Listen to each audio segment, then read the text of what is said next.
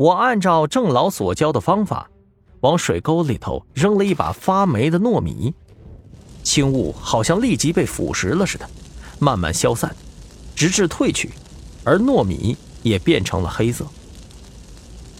四周的葵花早就彻底枯萎了，没有了漫山的花海，有的只是触目惊心的萧条。我仔细想了一下，这事儿肯定没完。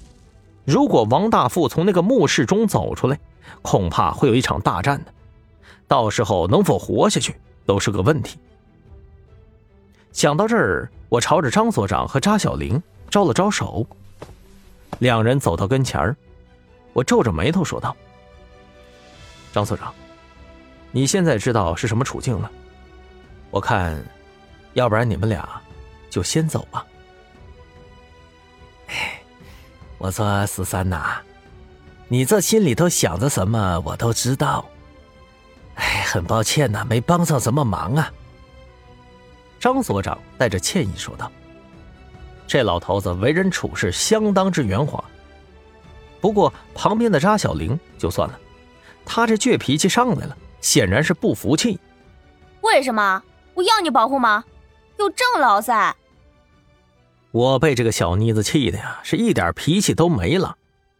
我朝张所长示意，他点了点头，笑着说道：“哎，行了行了，走吧，咱们俩留在这儿，恐怕十三也分不出手来保护咱们呢。”说着，他连拉带扯的把扎小玲往外头拉着走。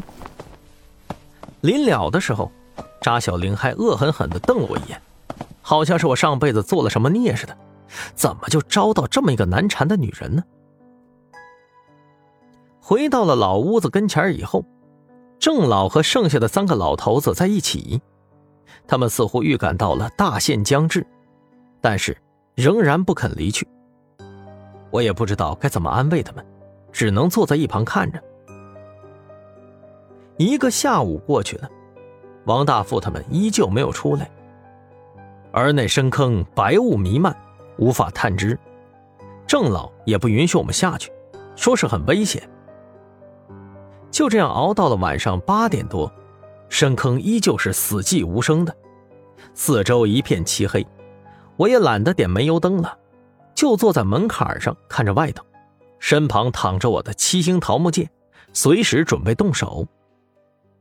郑老几人更是飘到了门前。每个人都是表情凝重。随着时间的流逝，不可确定性的因素也越来越多。我心里头也开始焦躁不安，总觉得不对劲呢。王大富既然能闯进来，就说明他是有所准备的。这家伙为什么到现在都不出来呢？就在这时，忽然，郑老抬头盯着村子外边。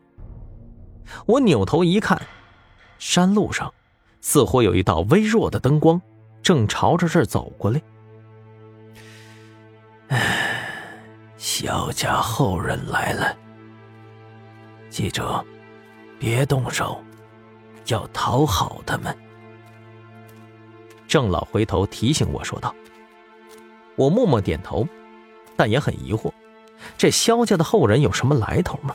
为什么要对他们这么恭敬呢？”没过一会儿，村子口出现了两个人，一男一女。我仔细一看，略略有点吃惊了。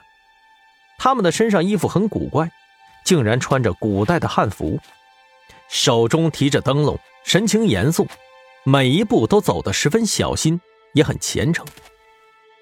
男的俊俏，女的柔美，总之站在一起啊，让人感觉有一股子异样。就好像有点不真实似的。他们两人站在村子口，跪了下去，朝着深坑磕了三个响头，然后这才起身走进了村子。